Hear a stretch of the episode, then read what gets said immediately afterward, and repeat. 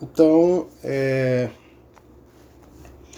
hoje a gente vai, vai dar continuidade né, ao estudo que nós estamos fazendo é, sobre o livro de Trivinos, é, que fala da pesquisa na área social. Né?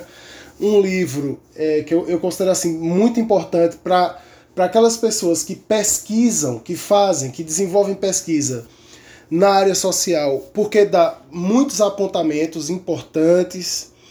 Uh, ele, ele tem uma parte que é aquela que nós estamos aproveitando para os nossos estudos, que é a parte onde ele fala da, dos métodos né, de pesquisa.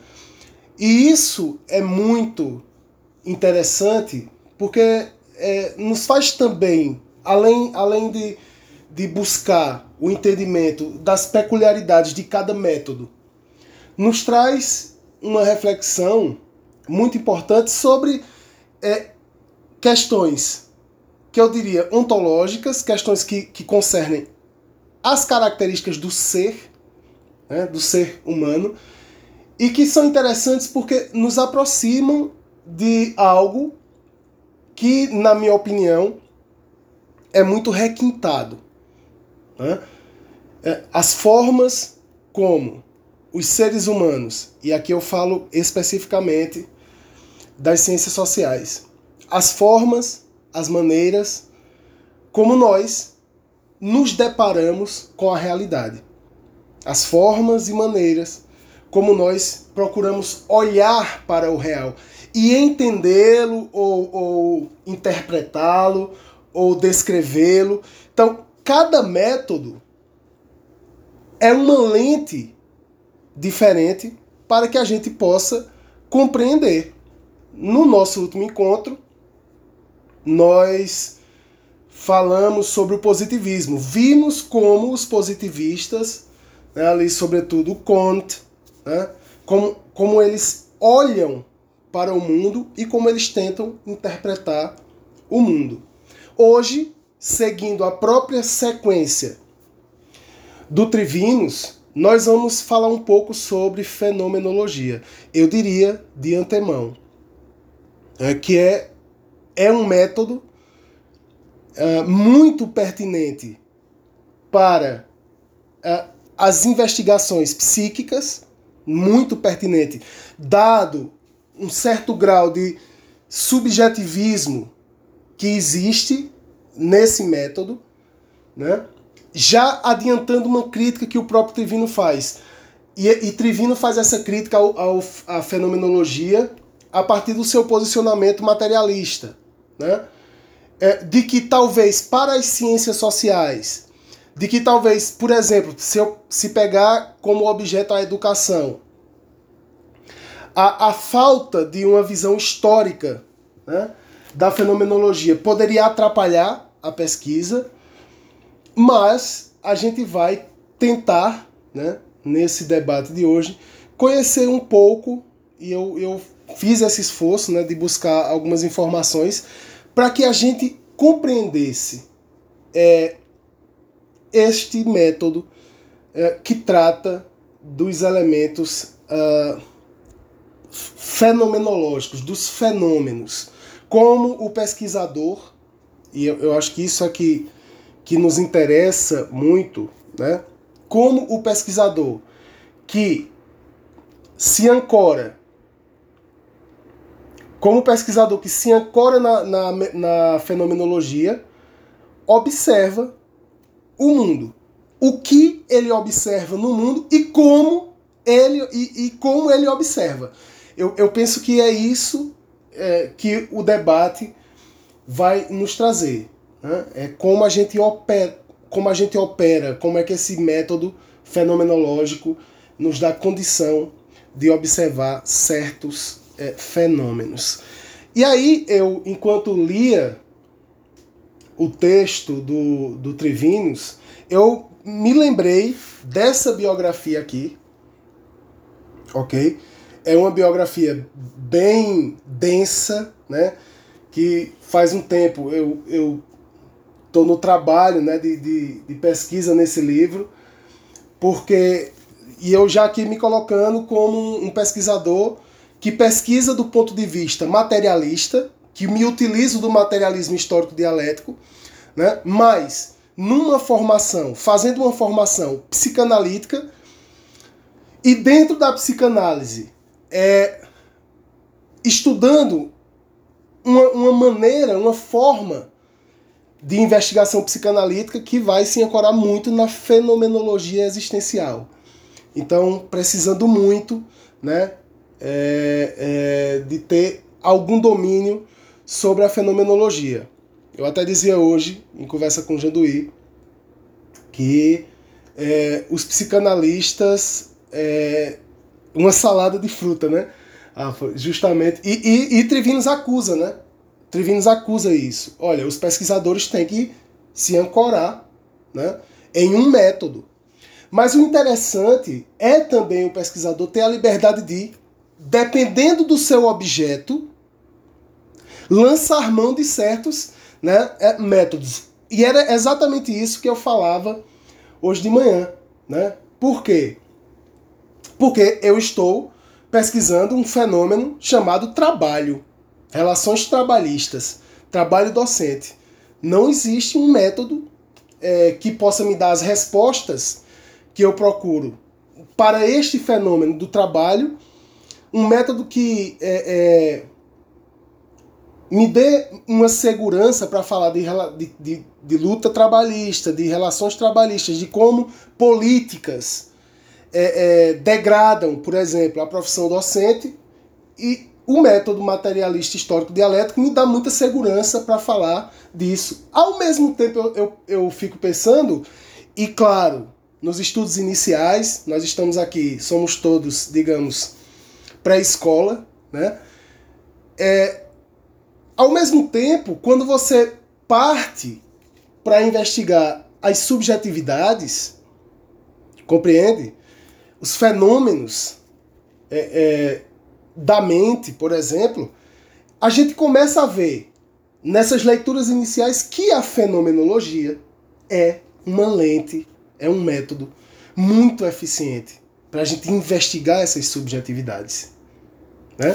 Então, como eu falava para vocês, Aqui nós temos uma biografia do Heidegger. Heidegger é um desses, né? É, é, até o Trevinos fala de Merleau-Ponty, Sartre, Heidegger, como filósofos que uh, se ancoravam na fenomenologia, embora a fenomenologia surja com Russell. Né? Ele vai dar esses pontapés iniciais. E existe um capítulo desse livro chamado A Realidade Exterior a realidade exterior. De onde eu tirei alguns elementos, né, algumas citações, uh, para a gente começar, e, e, eu acho que seria a missão principal, o objetivo principal, né, minha, minha mania de professor de, de falar com objetivos, que a gente saísse dessa fala de hoje com premissas. Não é necessário que a gente saia daqui é, como verdadeiros é, é, adeptos da fenomenologia, sabendo o que é a suspensão, sabendo o que é né, a redução fenomenológica, mas que a gente saia dessa conversa de hoje com premissas básicas sobre a fenomenologia, para a gente ter uma segurança para, se necessário, é, e dependendo do interesse, a gente possa se aprofundar posteriormente. Justamente porque eu dizia hoje de manhã, numa conversa que eu, que eu tive, que muitos psicólogos, muitos psicanalistas não dominam o método fenomenológico. E isso é grave. Porque é a forma como se opera determinados, determinadas observações. Né? No capítulo do livro do Rudger Zafransky, né, a, a primeira citação que eu retirei foi essa. Prestem bem atenção sobre fenomenologia, tá? A fenomenologia, isso, isso aqui ele está contando quando Heidegger vai ter os primeiros contatos, tá? Com a fenomenologia. E Russell. A fenomenologia tinha a aura de um novo começo. Vejam que a fenomenologia ela vem numa tentativa de inaugurar, inclusive, questionamentos sobre a ciência. né, para questionar a ciência, o que a tornava popular em um tempo em que a consciência oscilava entre os extremos do espírito da derrocada e a euforia de um novo começo. A gente fala também aqui de tempos de pós-guerra, né? E aí ele diz: também os fenomenólogos queriam isso, ignorar tudo o que até, o que até ali fora pensado e dito sobre consciência e mundo. Então, notem que quando a gente está falando de fenomenologia, nós estamos necessariamente falando dos fenômenos da consciência. Vamos pensar a consciência, ver como a nossa consciência, e eu não queria aqui me adiantar e falar de intencionalidade, mas ver como a nossa consciência se aproxima do real, ou interage com o real, ou está com o real, ou está com o mundo. Então, a fenomenologia ela trata exatamente da consciência. Daí, daí essa essa aproximação com a psicologia, essa aproximação com a psicanálise, desse método. Né? É necessário, repito, que quem é, está buscando o conhecimento ou, ou está buscando realizar pesquisas e trabalhar com os fenômenos psíquicos, entenda de, de fenomenologia, busque a fenomenologia. Né? Embora existe hoje correntes que dizem, não, olha, o psicólogo, o psicanalista também fala de política. Né? Christian Dunker é um, é um de, desses que defende. O cara também pode ser um materialista histórico. Né? É, é talvez é como você troca as lentes para observar os fenômenos. E como você utiliza essas lentes. Essas lentes são os métodos. Né? Isso é muito interessante. Então ele diz, né? procuravam uma nova maneira de deixar as coisas se aproximarem deles, sem a recobrirem com o já sabido. É preciso dar ao real uma chance de se mostrar. Olha que, que coisa interessante. Aqui nós temos uma premissa fenomenológica. É preciso dar ao real, à realidade, aos fenômenos, uma chance de se mostrar. Lembrando que fenômeno a gente traduz meio que aquilo que se mostra. Né? O que aí se mostra e como se mostra a partir de si era que os fenomenólogos chamavam de o fenômeno. Os, fenomeno, os fenomenólogos partilhavam com Hofmannsthal, que é um, é um cara que está escrevendo uma carta aqui, eu estou pegando do meio, tá? A certeza de que, antes de tudo, era preciso reaprender o verdadeiro alfabeto da percepção. É outra palavra muito importante para a fenomenologia: percepção. Como o, o observador percebe o objeto. E a relação é, sujeito-objeto na fenomenologia, ela meio que subverte as formas de relação sujeito-objeto tradicionais. Né? É quase que uh, o sujeito tem prevalência sobre o objeto, porque o sujeito ele, ele, ele dá significados ao objeto, ao mesmo tempo em que uh, não existe uma diferença entre sujeito e objeto. Os dois, um é para com o outro. Um é para com o outro. E isso do ponto de vista metodológico, será revolucionário. E, e é isso também que causa muita controvérsia é, quando há um debate entre fenomenólogos e materialistas, por exemplo. Né? Ah, a certeza de que, antes de tudo, era preciso reaprender o verdadeiro alfabeto da percepção. Era preciso, antes de mais nada, esquecer tudo o que até ali fora dito e reencontrar a linguagem da realidade. Para os primeiros fenomenólogos, porém, devia ser reconquistada, antes de tudo, a realidade da consciência.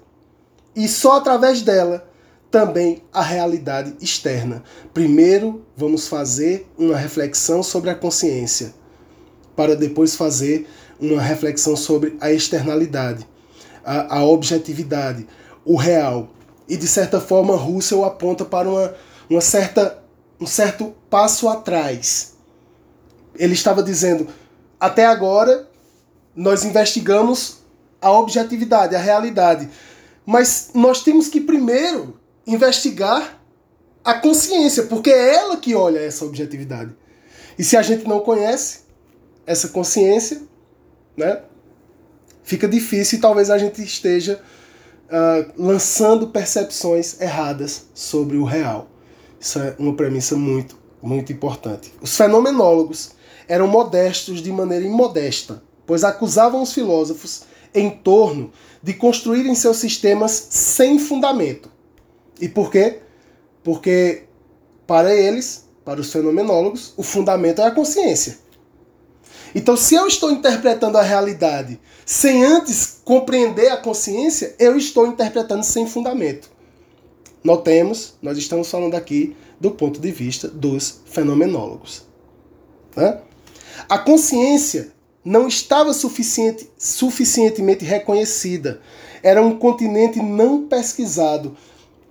E aqui eu vejo, aqui eu vejo quando, quando o texto diz, a consciência não estava suficientemente reconhecida era um continente não pesquisado, é aqui que eu vejo o grande trunfo da fenomenologia para a psicologia e para a psicanálise. Por quê? Porque a fenomenologia tem em si premissas que fazem com que o pesquisador olhe para a consciência, olhe para os fenômenos da consciência.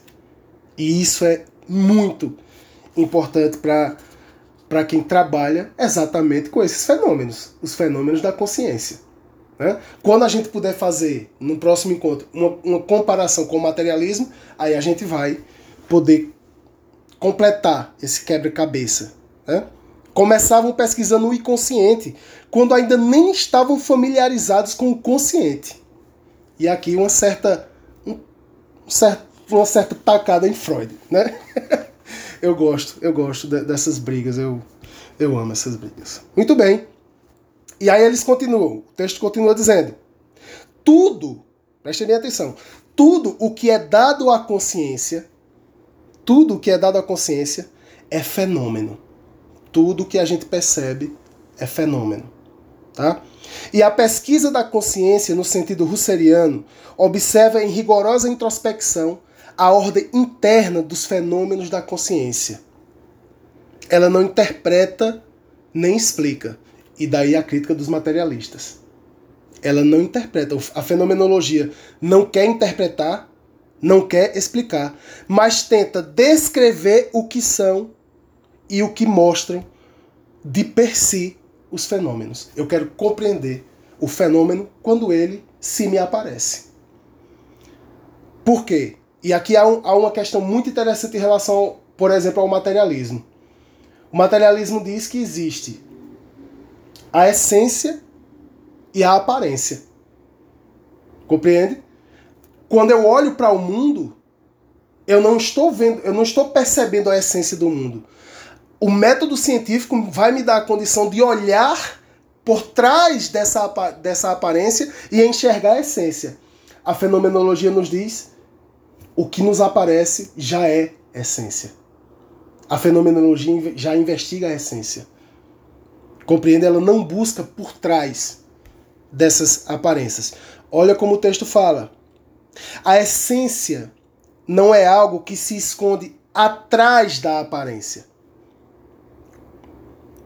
mas é ela própria a aparência.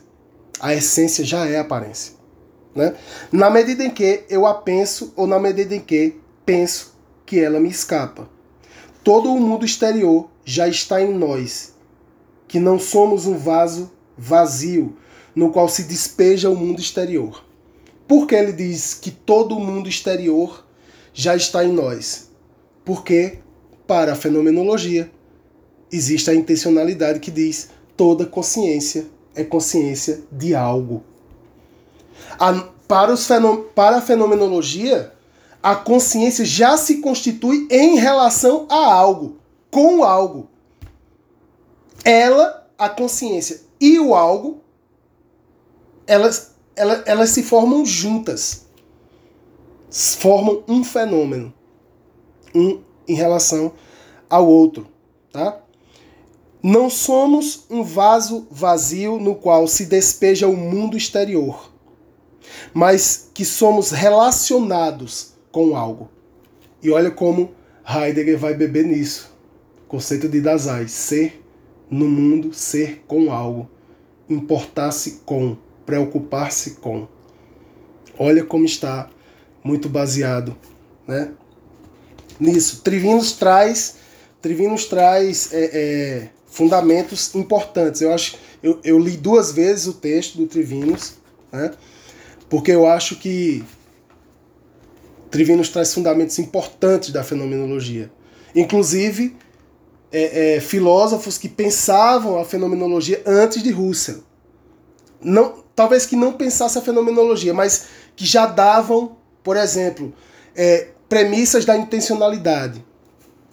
Para terminar com esse texto aqui, Aí vem uma fenomenologia heideggeriana. Né? Para Heidegger, fenomenologia não é especulação, não é construção de pensamento, mas trabalho de desconstrução dos encobrimentos.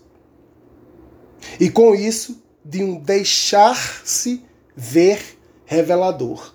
Para Heidegger, a fenomenologia é um desvelar a realidade é um desencobrir a realidade. Né? Revelava-se, e isso Heidegger chama de mais importante descoberta da fenomenologia, o dispositivo intencional da consciência. Intencionalidade, minha gente. A nossa consciência é para com algo, sempre. A nossa consciência se lança em algo, sempre. E no lançar-se em algo, ela significa e ressignifica esse algo. E isso é bastante interessante do ponto de vista da fenomenologia. Para Heidegger, para Heidegger, assim se superou o dualismo sujeito-objeto da teoria do conhecimento tradicional, de dois, de dois lados, do mundo que se revela, do mundo que se revela e da consciência, desde sempre relacionada com o mundo. Então havia, vejam, na, nas, nos métodos tradicionais há um dualismo. De um lado, o sujeito, do outro lado, o objeto. Tá? Você é o pesquisador, o pesquisador é o sujeito. O seu estudo, aquilo que você está estudando é o seu objeto. Há uma, uma separação entre os dois. Heidegger diz que a fenomenologia tá? Supera, supera esse dualismo, porque ele diz que de um lado o mundo se revela, do outro lado a consciência está sempre relacionada com o mundo. Trivinos vai chamar isso de intersubjetividade, que é também uma resposta de Russell ao problema do solipsismo né, ao problema do solipsismo, que é o quê? Uh, o indivíduo que acha, uh, que, que olha para o mundo é, e que significa o mundo de acordo com, com sua subjetividade. Então, esse solipsismo seria uma extrema subjetividade. E isso incomodava, porque não pode existir um mundo para cada indivíduo do planeta. Só que Russell dá respostas. Rússia vai dar respostas e eu quero trazer essas respostas já já, tá? Estamos caminhando aqui para o final dessas premissas. Eu, eu, eu penso que a gente vai sair hoje aqui, pelo menos com uma base para a gente aprofundar os estudos sobre a fenomenologia, né? Esse, esse, é, é, esse método que fundamenta justamente o conhecimento nos fenômenos da consciência, né? É, e, e que olha e que tenta entender como a consciência como a consciência interpreta os fenômenos, como a consciência interpreta os, os fenômenos, né? É, a gente só pode compreender o mundo olhando pela lente da fenomenologia, a partir da maneira como esse mundo é, se manifesta né, para a nossa consciência. Olha, olha uma premissa interessante que eu achei aqui na internet. Né? Não há um mundo em si e nenhuma consciência em si. A consciência é responsável por dar sentido às coisas. Eu já vi o professor José Paulo Neto, numa crítica velada, porque ele não fala diretamente que é fenomenologia, mas dizer assim: eu fico pensando se essa premissa é real, alguém ficar na frente de um trem e dizer isso não é um trem. Né? Fique na frente de um caminhão e diga: não, a minha consciência está dizendo que isso não é um caminhão. Tá? Vai dar ruim. O método não vai funcionar muito. Só que talvez a crítica seja grosseira, porque é como eu disse, é, professor José Paulo é bruto mesmo. Só que eu penso que, sabe, é algo mais refinado, né? E a crítica deve ser mais refinada. E é óbvio que o professor José Paulo Neto tem um cabedal teórico que ele pode fazer a crítica, ele tem condição, né? Talvez no, no calor do debate ele diz. Mas veja, a consciência é, ressignifica o mundo. Né? A consciência dá sentido, é a responsável por dar sentido às coisas.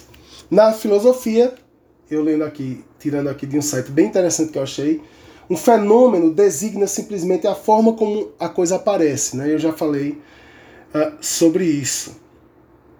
Então, essa intencionalidade é talvez uma das premissas eh, mais fundamentais da, da fenomenologia. E aí eu queria, para terminar, né, é, trazer alguns pontos é, que o, o, o Trivinos né, nos, nos traz algumas informações sobre a fenomenologia, ao mesmo tempo que faz uma crítica, que eu vou trazer essa crítica aqui para o posterior debate. Né? É, então ele diz o seguinte, que deixa eu ver aqui a, a redução fenomeno, fenomenológica né, é, busca compreender a essência do fenômeno. E aí o Trivi nos diz, vou ler, e as essências, segundo Russell, se determinam por, por sua universalidade. E aqui é Russell tentando responder a, a tentativa de crítica da fenomenologia do solipsismo, né? daquela visão extremamente subjetiva é, que dá apenas ao indivíduo e ao eu a verdade. Russell responde dessa forma, né? É, e as essências, segundo Russell, se determinam por sua universalidade. Isto significa que a fenomenologia estuda o universal, o que é válido para todos os sujeitos. Talvez aqui já uma resposta para o trem, já uma resposta para o caminhão, né? Não é também dessa forma. O que eu conheço, o que eu vivencio, é vivência para todos, porque foi reduzida à sua pureza íntima. Então, a redução fenomenológica busca olhar a essência, né? E reduzir os fenômenos à sua pureza a sua pureza íntima, para que esses fenômenos sejam universais.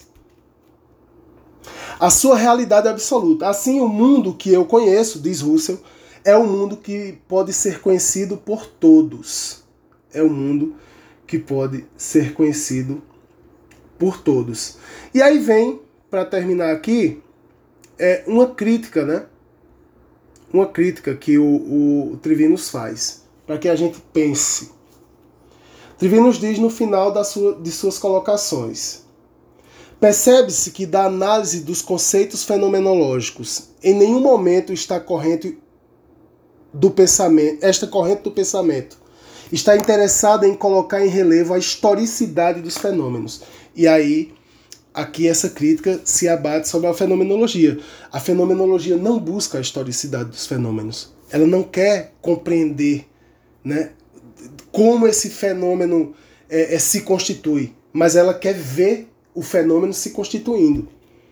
A busca da essência, isto é, o que o fenômeno verdadeiramente é, depois de sofrer um isolamento total, uma redução, eliminando o eu que vivencia e o mundo como seus valores e cultura.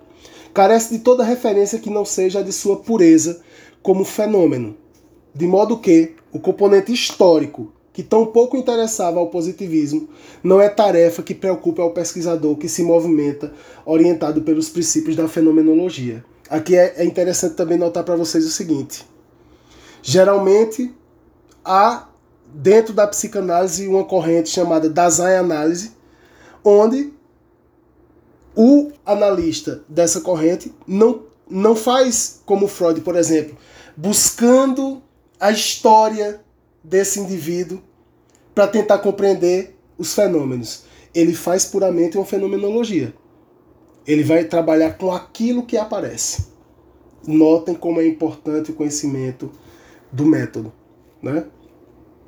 Uh, esta dimensão ahistórica, ou seja, ela não utiliza a história, ela não vai buscar elementos históricos, do estudo fenomenológico, precisamente, tem servido muitas vezes de alvo para os ataques dos seus adversários, especialmente daqueles que provêm dos países do terceiro mundo. Isso aqui é muito importante para a gente, minha gente.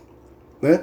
Convictos de que muitos problemas dessas nações têm as suas explicações, as suas explicações, as suas raízes nas características do seu desenvolvimento social, econômico e cultural. E isso é uma crítica que se faz à fenomenologia. É tanto que muitas vezes a psicologia, a psicanálise é tida como uma ciência burguesa, né? Muitas vezes há até um preconceito, né? Pobre não faz não faz análise, pobre não vai para o divã, pobre não faz é, é, é, um tratamento psicológico. Então, vejam como, quando a gente olha para os métodos, quando a gente olha para esses fundamentos, a gente começa a desvelar certos, é, certos até vou até usar a palavra fenômenos, né? Esta visão histórica da fenomenologia tem originado outra crítica forte, a de ser ela conservadora o mesmo que o positivismo. Isto significa que o fenômeno estuda a realidade com o desejo de descrevê-lo, de descrevê-lo, de apresentá-la, desculpa, de descrevê-la, de apresentá-la tal como ela é, em sua experiência pura, sem o propósito de introduzir transformações substanciais nela. Porque ela seria conservadora? Porque a fenomenologia não quer mudar nada. Compreendem? Ela, ela quer descrever os fenômenos ela não atua em perspectivas de mudança, pelo menos nessas, nessas pesquisas sociais, né? nessas pesquisas é, voltadas para o conhecimento é, de fenômenos coletivos, sociais, históricos. E na América Latina isso se abate dada a pobreza. E talvez isso, esse fenômeno aconteça na África. Né? Talvez esse fenômeno aconteça também em países mais pobres a necessidade de, de um método que aponte uma solução, uma praxe. E isso é que constitui esses, esses debates que nós vamos é, dar continuidade quando a gente for falar sobre materialismo histórico dialético. E é isso. Espero que espero que a gente possa abrir o debate aqui com algumas premissas fenomenológicas, né?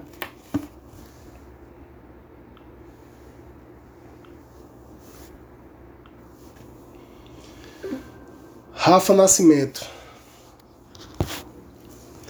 Me diga aí. Eu queria falar mesmo.